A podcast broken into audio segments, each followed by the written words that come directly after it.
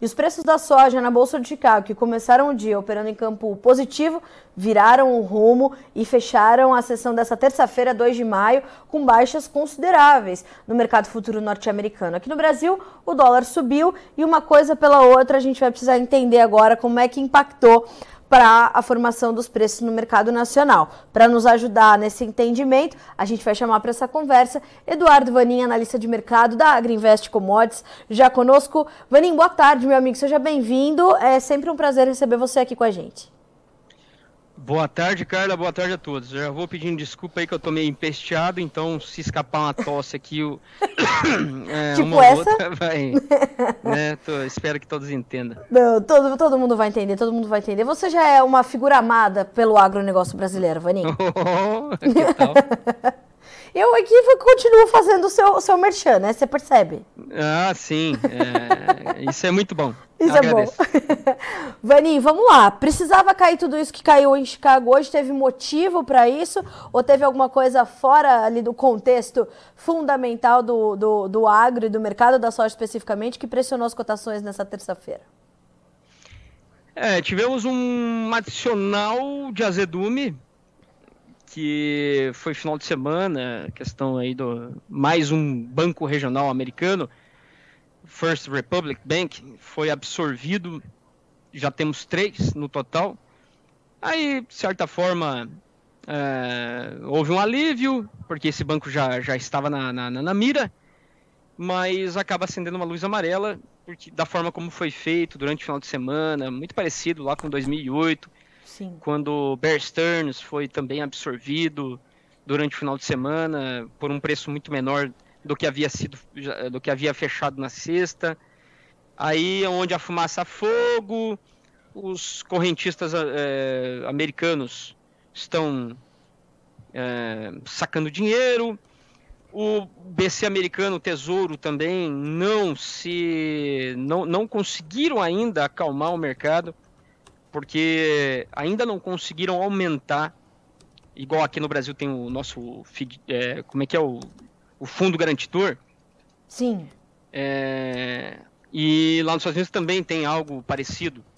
Só que se, se houver um, um aumento e, e para englobar todo mundo que está exposto, falam que é muito dinheiro, algo muito grande, aí não, não dá para fazer.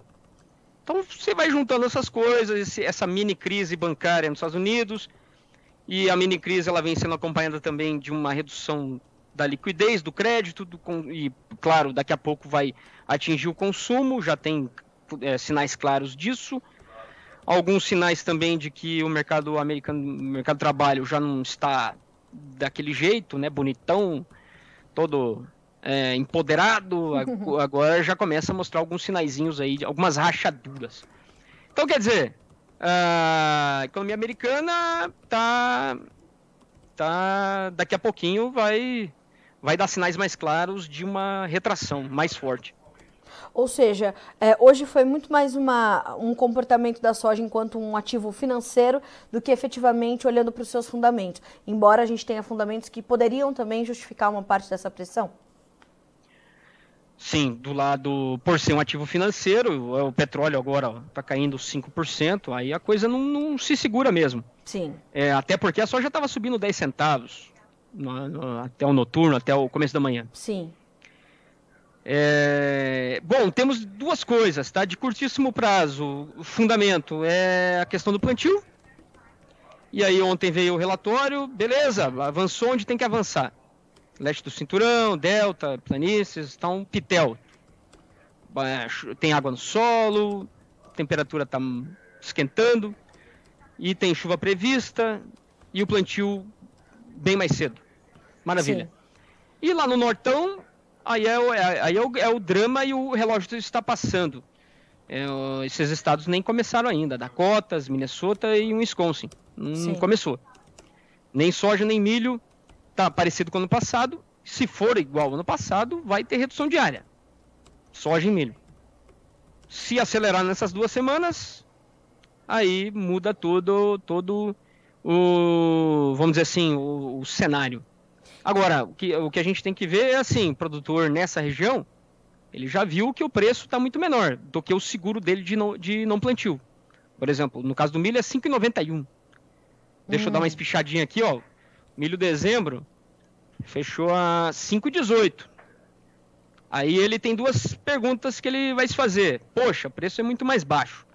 Segundo, se eu, plant... se eu perder a janela, certo que eu vou ter uma produtividade menor. É... E aí, assim vamos. Para soja, é 13,63 o... o seguro de renda e de plantio e agora tá 12,66. Então tá, tá um dólar aí praticamente abaixo também do, dos níveis que ele teria se acionar o seguro de não plantio. E fora a produtividade que pode também sofrer. Ou seja, nesse momento a gente não tem nenhuma é, é, ameaça climática efetiva, mas a gente tem outras questões que podem é, ainda influenciar na decisão do produtor americano por área, e é isso que vai começar a ganhar mais espaço, portanto, para direcionar as cotações no mercado americano. Não sei. por enquanto, não tem adicionado coisa nenhuma. Sim. Uh, vixe, você olha de frente para trás, de trás para frente. Tá muito olha a volatilidade, ah. Você olha a volatilidade das opções, que é um bom indicador de como é que o mercado vem considerando a possibilidade de redução de oferta.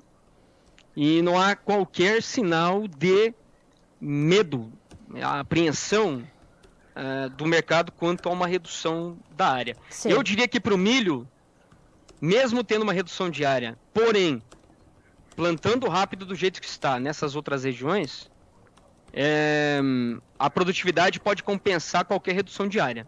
Certo. Realmente o prêmio de risco para o milho é pequeno. Tá. No caso da soja, que não vai ter aumento de área, segundo a intenção de plantio, aí sim você pode ter uma área final menor. Somado a uma questão de produtividade lá na frente, que pode, pode, vir, a, pode vir a acontecer alguma coisa. Aí para soja pode ser que a gente tenha algum prêmio de risco a, a ser adicionado daqui a pouco. Uhum. Então veja, é, é o único, é o fio da esperança total. é, e eu diria que tem tempo para passar. Sabe aquela velhinha do, do aniversário? Que acende sete vezes. Ah, é, não, aí, só que não é aquela que demora, é aquela uma que vai rapidinho. Ah, não, aí, aí tá triste.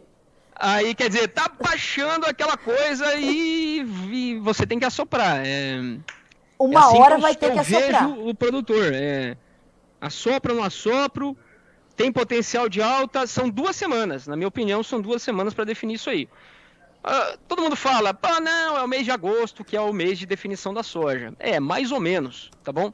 O mês de maio é o definidor da produção.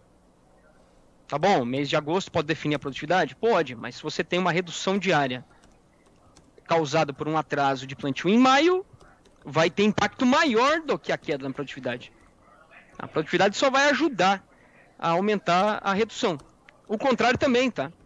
Se agora em maio tudo vai bem, essas próximas duas semanas, e aí evolui rápido ali, onde está atrasado, aí a, a possibilidade de uma redução diária, que é o que é, é necessário para ter alguma, alguma reação de preço, milho e soja, aí não, não vai acontecer.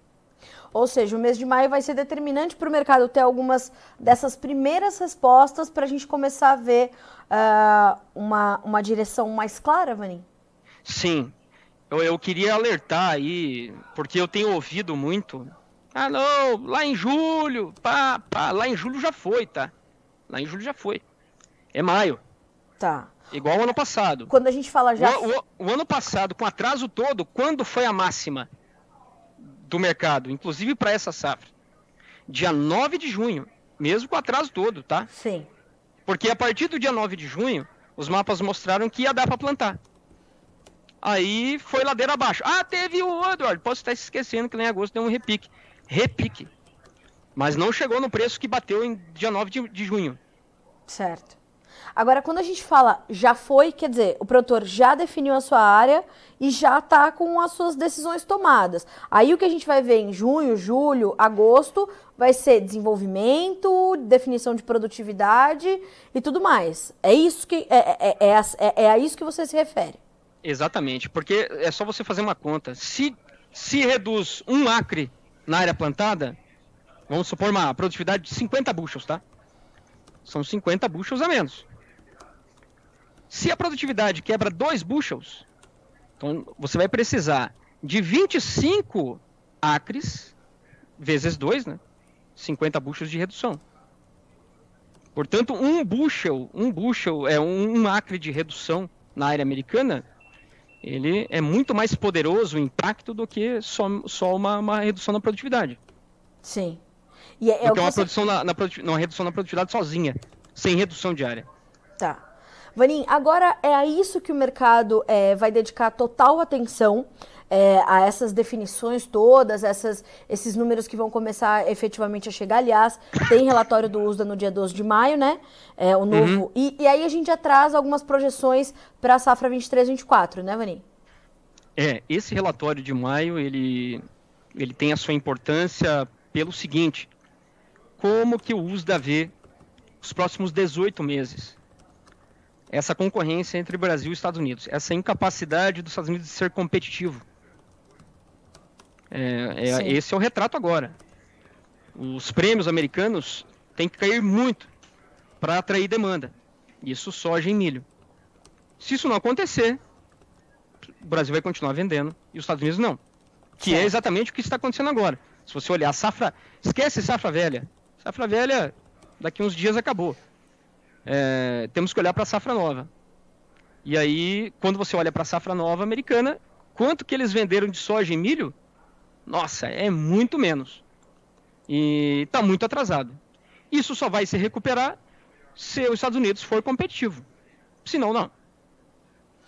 Ah, mas quais são as chances deles não serem competitivos? A gente ainda tem muita soja para comercializar no segundo semestre e a gente disputar é, grão a grão nosso, a comercialização nessa, nessa segunda metade do ano?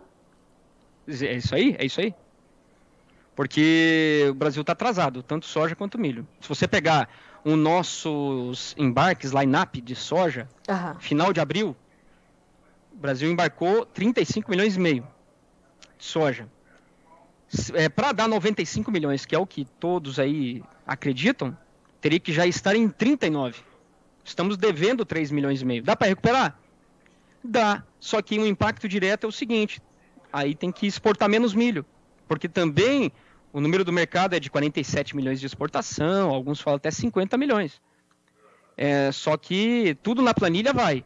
Ah, vai dar 95 de soja, 97 quem sabe, milho 50, farelo 24, açúcar 28. É, só falta combinar com os portos, não tem porto para tudo isso. Então esse é o grande é, é o grande ponto e que vai definir o comportamento dos prêmios, que vai acabar sendo como já tem sido, é, o fundamento que vai definir o preço da soja, que é, é o que mais tem interferido no preço do milho da soja no Brasil. Ou seja, a gente, nas últimas conversas, a gente falava sobre uma possibilidade ou de uma estabilização uh, é, para esses, esses próximos meses e a possibilidade de uma recuperação dos prêmios para o começo do segundo semestre de 2023. Ainda temos essa projeção no front, Vaninho, ela fica um pouco mais distante, justamente por conta dessa dúvida. O prêmio recuperou é, 60 centavos. Certo. Deu uma bela de uma recuperada. Claro que Chicago daí fez o trabalho de estragar tudo. É, aí caiu bastante, tal. Semana passada, soja maio caiu 30 centavos, hoje mais esse tombo aí. Então está neutralizando essa, essa recuperação dos prêmios. O, mas assim, é uma recuperação. Agora, uma alta, sustentada, o prêmio ficar mais caro, etc e tal, para trazer, eh, recuperar parte do que a soja perdeu de valor, que foi mais de 30 reais, aí é uma outra situação. Não dá para acontecer isso. Pelo simples motivo de que a gente ainda está atrasado, há uma ineficiência nos portos, e o Brasil precisa continuar escoando. Portanto, a gente precisa ser mais barato que os Estados Unidos. E os Estados Unidos mais barato que nós. Então veja que é uma concorrência para baixo. Pois é. Para menos. A não ser que a demanda surpreenda muito. Não vejo qualquer sinal de, de demanda maior. Infelizmente. E eu imagino que os demandadores estejam observando exatamente esse cenário, fazendo essas contas é, ainda mais frequentemente e ficando um pouco mais contidos, portanto, nas suas compras também, é, o que ajuda a manter tudo isso ainda muito latente no mercado, Vani? Com certeza, claro, você vê os consumidores Tem, é, eu estava agora conversando com um consumidor de milho aqui no Brasil e o papo é continua sendo muita oferta, muita oferta, falta de espaço. Estão querendo que eu fique com milho aqui e ali, cooperativas, cerealistas, produtores, para liberar espaço para continuar segurando a soja. Quer dizer, é, o mercado está muito ofertado ainda. E os compradores, enfim, não veem qualquer necessidade de fazer grandes estoques, já que o mercado tem falta de espaço e tem ainda muito para andar. Vanin, é, a gente, claro, vai falar muito sobre a questão da demanda chinesa e de como ela tem se comportado, mas a gente estava é, nessa iminência de é, continuar vendendo soja para os americanos, de vender soja para a Argentina, tudo isso vem se concretizando e tem ajudado no fluxo? Ou, embora haja uma demanda pela nossa soja, a, os nossos vendedores seguem receosos e reticentes em avançar com, com, com essa venda? Bom, para a China, claro, né? Nosso mercado, a gente continua vendendo. Em algum momento a oferta foi maior do que a demanda, acabou caindo muitos prêmios lá, aqui também.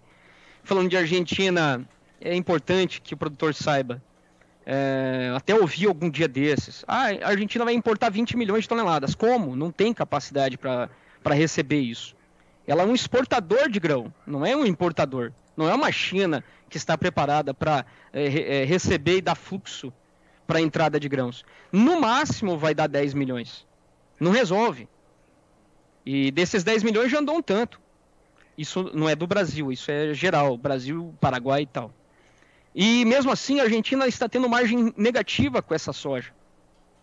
É, as, as, indústrias na, na, Argentina logo, logo param. Porque estão com capacidade ociosa alta, o produtor não vende lá, e a soja do Paraguai, que é a melhor conta, está dando margem negativa para eles, de 10 a 15 dólares por tonelada. Então, não vai resolver. Uh, quem pode resolver o, excesso de soja que ainda tem aqui é a China e a indústria nacional brasileira. Uhum. Eles precisam comprar agora, julho e agosto, 20 milhões de toneladas. Indústria brasileira mais indústria chinesa. Juntos. Tem soja para isso? Tem. Tem 75 milhões ainda de soja para ser vendido. Uhum. Mas a pergunta é: o produtor vai vender na hora que o comprador vai querer comprar? Vamos ver. Isso aí vai, vai definir o prêmio agora de curto prazo. Tá. Agora, uh, ele ainda tá. É, tem que colocar na conta, né, Vanin, esse dilema que ele vai viver para decidir se ele vende ou se não vende, se espera ou se começa a liberar os seus armazéns, porque vem uma bela de uma safrinha de milho por aí, né? Pois é. Eu, eu, eu vejo que enquanto o produtor do Mato Grosso estiver vendendo, é, vai ser difícil ver recuperações do milho. E claro, isso que você está falando, é, vai segurar a soja, vai continuar vendendo milho. O milho já caiu demais, perdeu 50% do valor. Realmente algo é, muito rápido, incrível.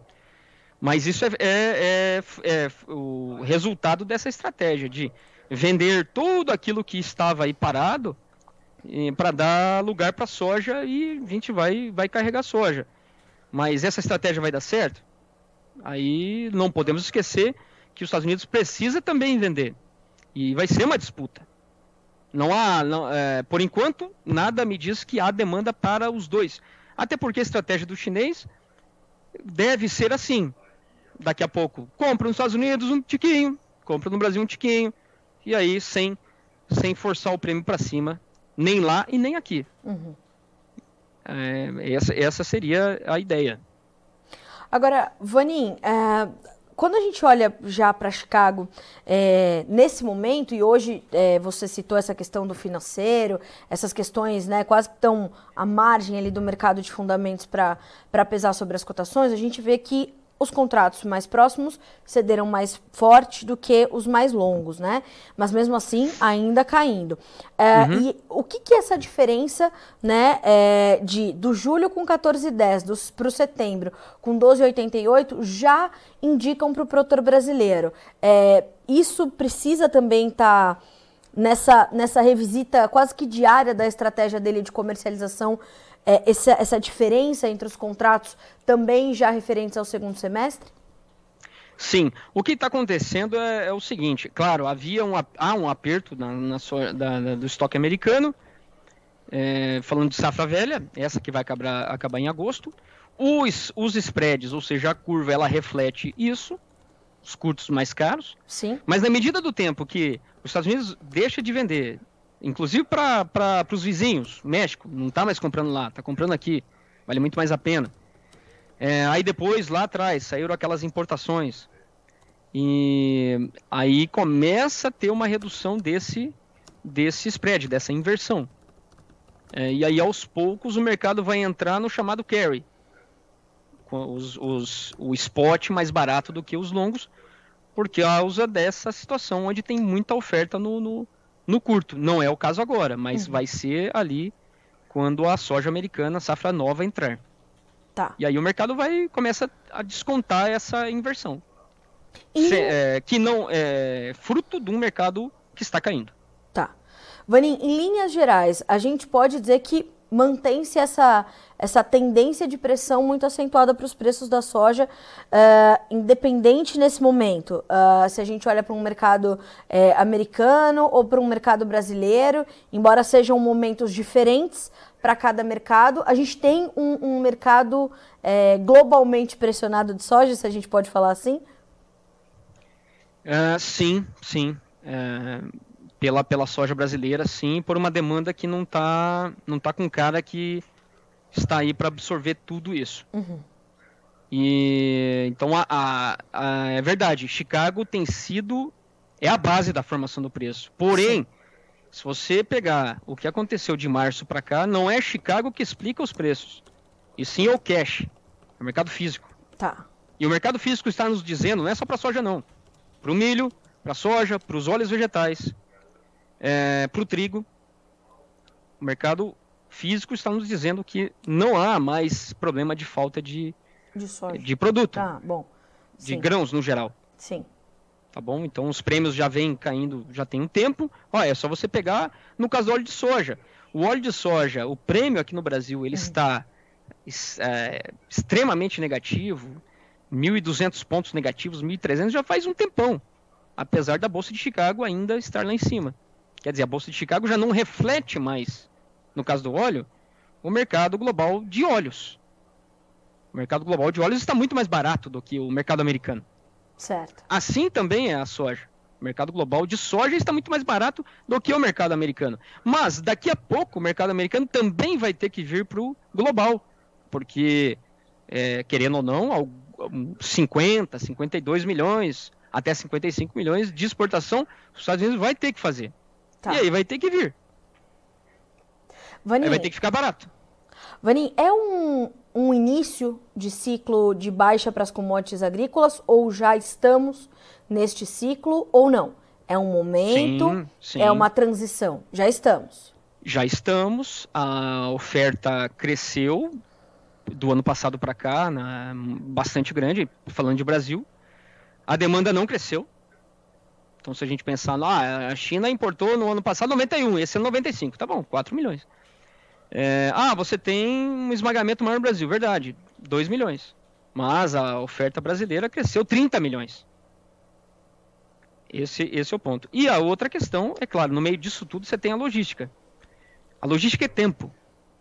Se você pudesse traduzir a logística, é tempo. É, é o tempo que leva de eu pegar essa soja daqui, colher ela, botar no caminhão, botar no porto, botar no navio e levar para quem precisa. Quanto mais longo esse tempo, mais desconto você tem. É isso que é, e aí é transmitido através do prêmio. Como o Brasil está ineficiente nessa, nessa questão de tempo, aí a, a questão da, da penalização. E isso se e isso e, e acaba é, é, extrapolando para outros produtos também, né? Como ah, o próprio claro. milho, como o próprio trigo. Exatamente, exatamente. Aí, aí o milho entra, na, entra nesse circuito, porque também é, é, há uma questão de incapacidade de colocar todo esse milho para fora. E aí, o que acontece? No dia a dia, o produtor vem vender, só que aquela janela de embarque já está ocupada. E aí, ele não tendo como segurar, vem a pressão. Agora, que é o que está acontecendo agora com, com milho. Milho verão. Tem, tem oferta aqui a rodo no Paraná. Uhum. De milho verão. Sim. Não é nem de milho safrinha, tá? Agora, Vanim, é, quando a gente olha para o farelo, isso tudo também se aplica ou o farelo ainda consegue se agarrar a alguns fatores para manter ali um, um, um, suporte diferente do que a gente observa para soja, para milho, para óleo de soja, para trigo? Ou ele está nesse mesmo turbilhão e, e, já entrou nesse ciclo também com uma quase que uma regularização da oferta? Se não já aconteceu, mas para acontecer? Olha, o farelo não. É, há um, uma dinâmica diferente. Certo. Que eu acho que ela vai, ela vai prevalecer ao longo do ano. A, na medida em que a Argentina realmente mostrar para o mercado que não vai ter farelo. E não vale a pena continuar esmagando esse pouco que eles têm esmagado junto, com uma margem tão ruim assim. Então o farelo, acho que sim, ao longo do ano o farelo ele vai despontar. Porém, a soja caiu tanto, perdeu tanto valor que daí o, o farelo ele ficou distante. E aí o, o mercado aí na, na, na, Bolsa de Chicago tem penalizado, derrubou a chamada margem de esmagamento, o board crush. Derrubou bastante. Certo. É, bom, aí já fugiu até um pouco do fundamento, tá? Porque dificilmente você vai ter muito farelo nos Estados Unidos daqui até o final da temporada. A não ser que a, a demanda lá caiu, mas não é o caso. Então, é, na minha opinião, ou o prêmio ou Chicago, no caso do farelo, vai ter que refletir ainda essa realidade ao longo do ano. A questão é o, é o, é o time disso aí. Eu, eu, diria que é mais Chicago do que prêmio. Porque aqui no Brasil, igual ao farelo, desculpa, ao milho e a soja, não ah, estão, as indústrias estão esmagando, aumentando o esmagamento. Só que não tem espaço em Porto para colocar todo esse farelo para fora. Aí acaba revertendo parte desse excesso para o mercado interno, que está caindo os preços do farelo no mercado interno estão, estão caindo. É, portanto, se o Brasil não consegue pôr mais farelo para fora e a Argentina muito menos, a Bolsa de Chicago tem que refletir isso aí. Certo. Para fazer o flat price do farelo subir. Vai ser agora? Talvez não, mas ao, ao longo aí, especialmente no final do ano, acho que sim. Mas uh, a gente olha para isso e vê que os preços aqui estão caindo, também via prêmio. No caso do farelo, está estável. É, hum. O que mais caiu realmente foi a Bolsa de Chicago. 7% de queda aí do... nesse mês de abril. Em abril. O, o farelo na Bolsa uhum. de Chicago. O prêmio ficou meio de ladão e a margem piorou. Porque daí o prêmio da soja subiu, o do farelo ficou parado e aí a margem brasileira ela piorou. Não é o sinal que deveria estar sendo dado para a indústria brasileira. O sinal deveria uhum. ser assim: olha, a margem tem que continuar muito boa para fazer você comprar toda a soja possível, esmagar o máximo que der e vender e suprir o mercado de farelo. E aproveitar esse momento. E aproveitar esse momento claro. e, e nos é, é, resolver essa lacuna deixada pela Argentina. E compensar via volume também, né, Vani? Vende-se talvez mais barato, mas vende-se mais. Sim, sim, sim. Só que, é, volto a falar, não temos logística para isso. Bom, Esse é o pepino. Isso. Sim, sim. Porque é aquilo que eu falei no começo, você tem um programa da soja que tem que ser enorme, do milho enorme, do farelo enorme e do açúcar enorme também. É, não tem para todos. Vaninha, a gente já está vendo o produtor brasileiro registrar prejuízo na comercialização ou ainda não? Claro, salvo aquelas situações onde o produtor teve a sua safra quebrada, como no Rio Grande do Sul, por exemplo. Sim. É, mas fora, fora locais como esse, locais numa produção regular, né, nem diria uma super safra, mas uma produção regular, ele já tem prejuízos ou é, não é o caso ainda? Ainda não. Ainda tá. não, ainda tem a margem ainda é muito menor, evidente, mas ainda é uma margem 20, 25%. É, o que não é ruim, tá? Lembrando também que o produtor colheu mais. Sim. Mas é, a dor que fica é aquela. É. Poxa, deixei de ganhar muito dinheiro. Isso é ruim para o país também, porque é menos arrecadação, claro. menos impostos, menos dinheiro no mercado e um produtor com medo. Quando ele fica com medo, ele não consome, ele não investe. Aí para a cadeia toda, é péssimo. E a gente tem a safra 2023-24 sendo planejada. O que, que você está sentindo, Vaninho? A gente vê é, relações de troca um pouco mais favoráveis, custos de produção é, talvez um pouco mais baixos, mais acessíveis do que os do ano passado. Isso são sinais é, importantes que o produtor tem que considerar? Ah, sim. Só que é, tem que ter cautela, tá? É, não pode deixar a coisa desamarrada. Uhum. Ah, tá barato o insumo? É, vou comprar o insumo, mas não vou vender a soja ou o milho. É o que muitos fizeram. Deu muito errado. Então tem que fazer, tem que sempre pensar na relação de troca. Uh, o insumo caiu? Sim, só que muito menos do que o grão. Talvez ainda tenha espaço aí para cair mais. Certo. E aí o Maurílio Sereda Barros, ele traz um comentário aqui no, no YouTube, Vanim. Tá difícil. Uhum. Tá um pouco, realmente, né? Ah, tá difícil, tá difícil. É que venderam peixe, né, Ma Maurílio? É, deixa eu ver aqui. É, Maurílio, vender... isso mesmo. Oi, como é que é? Maurílio. Maurílio. É porque realmente venderam peixe que não, não foi entregue, que seria uma soja subindo, subindo, subindo, uma demanda chinesa eterna. Não, não, não é assim. É, lembrando que a gente viu uns, vimos sinais muito claros. A, a, população chinesa diminuiu pela primeira vez desde 1959. A, o consumo de carne na China não cresce já tem um tempo. O que está mudando é o mix dela. Aí o chinês dando preferência para outras carnes. A margem da suinicultura na China oscilando demais. Qualquer aumento ela cai. Tudo isso são sinais de que talvez a demanda não, não, não, não venha a crescer no ritmo da oferta. Sim. Ela é grande ainda? Ou se é grande. Imagina, 95 milhões de importação, não é mole. Agora, aqui a oferta cresceu muito mais. Interessante a gente observar que tão rapidamente a, a, a China acabou perdendo o mesmo posto de país mais populoso do mundo, né, Vani? Assumiu certo. a Índia. É, isso isso é, não vai mudar naturalmente profundamente agora, amanhã, o, o, a dinâmica para o mercado de soja, mas essa, essa posição que ocupa a Índia, é, ela muda a, a, as perspectivas para o mercado, as expectativas para este mercado do complexo soja?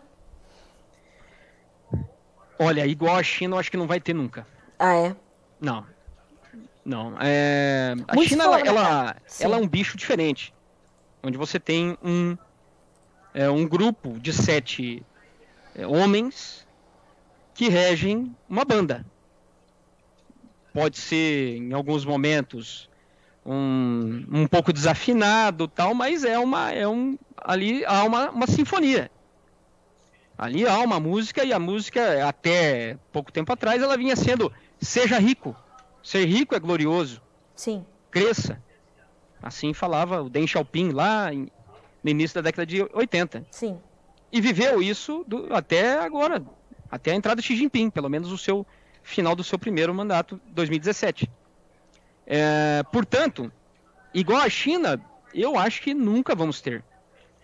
A gente pode ter grupos de países que juntos poderiam estar trazendo, é o que eles chamam, é, é, Jim O'Neill falou nos Next Eleven, os próximos 11, Sim. Indonésia, Malásia, Filipinas, enfim, toda aquela turminha que tem aí menos de 50% da sua população urbanizada é, e é um bilhão de pessoas, só que são países diferentes.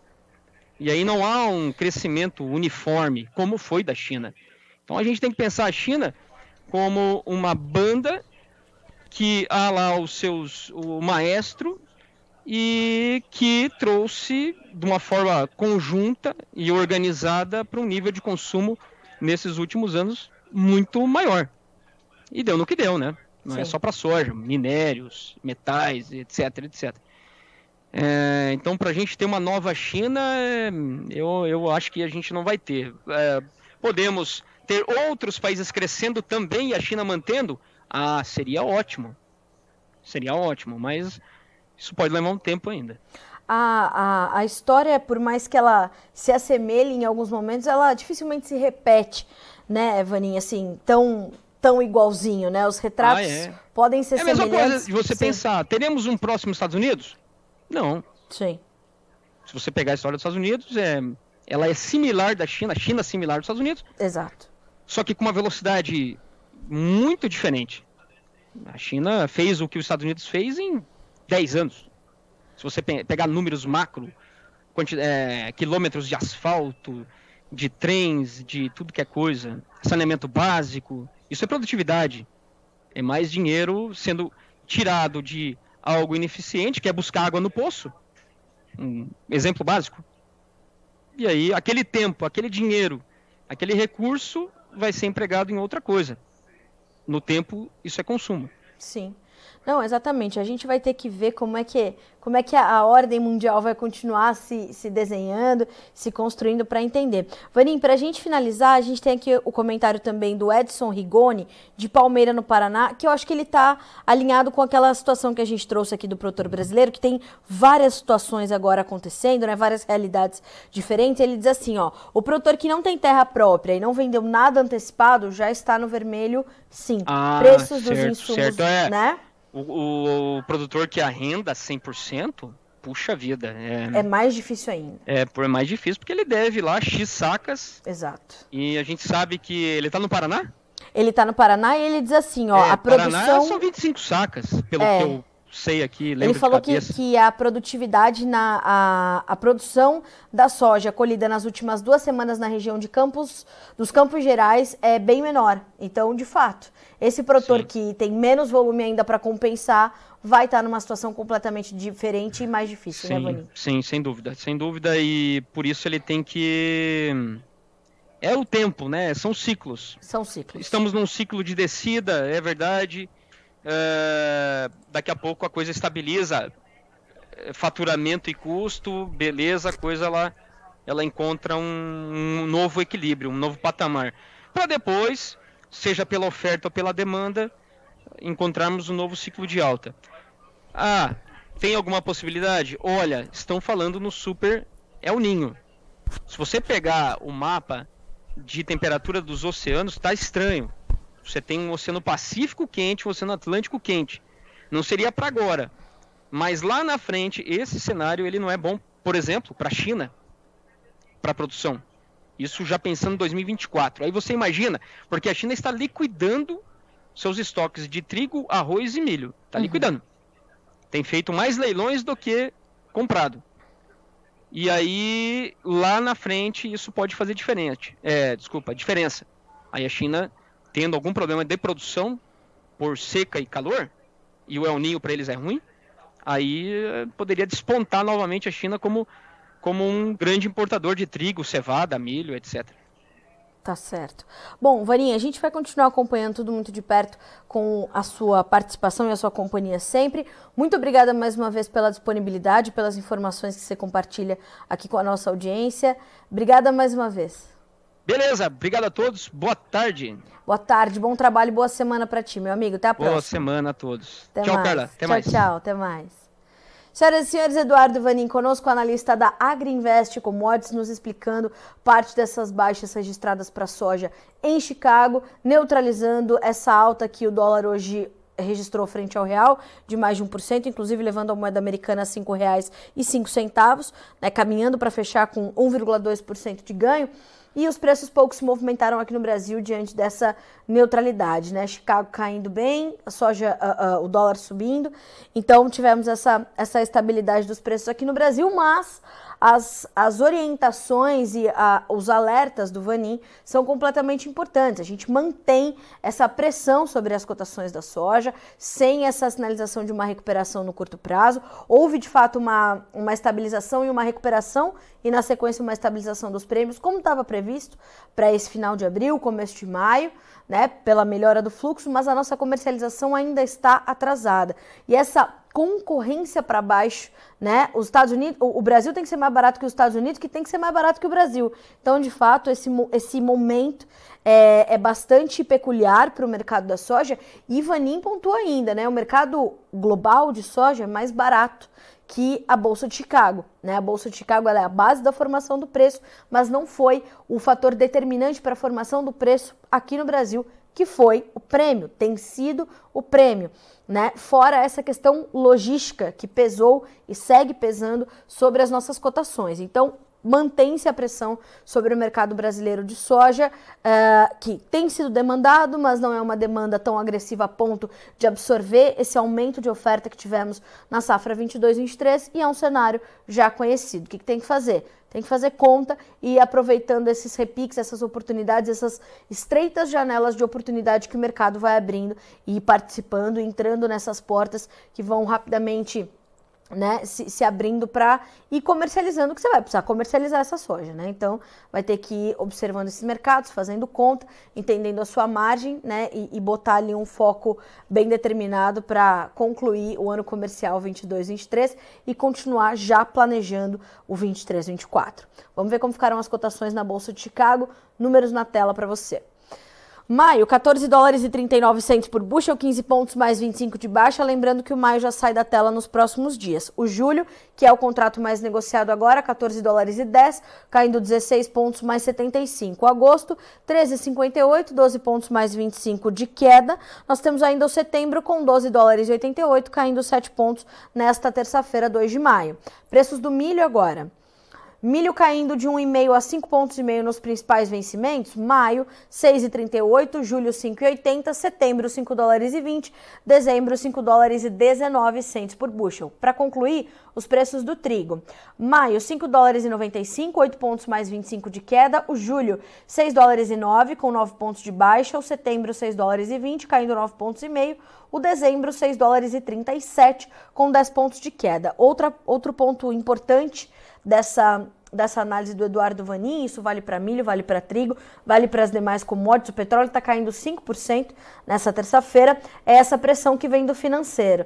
Esta, abre aspas, mini crise, fecha aspas, bancária nos Estados Unidos traz uma preocupação. A, a economia americana inspira preocupações e a gente tem visto de fato isso é, ali, né?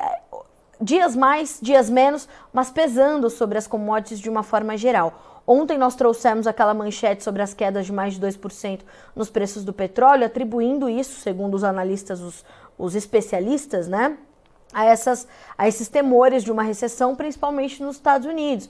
Essa semana, amanhã, tem super quarta, decisão dos juros nos Estados Unidos e aqui. Então, perceba a, a, a influência do financeiro, de um financeiro que está bastante avesso ao risco, né? Tá meio azedo, como disse o, o Eduardo Vanin, também tem um peso é, considerável sobre as commodities, faz os fundos buscarem ativos mais seguros, deixarem as commodities, em especial as agrícolas. Então a gente vai ter toda essa movimentação também impactando no andamento dos futuros negociados nas bolsas internacionais e, claro, na formação dos preços aqui no Brasil.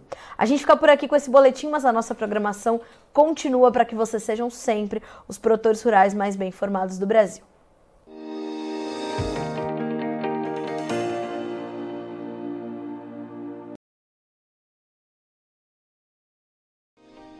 Se inscreva em nossas mídias sociais. No Facebook, Notícias Agrícolas. No Instagram, arroba Notícias Agrícolas. E em nosso Twitter, arroba Norteagri.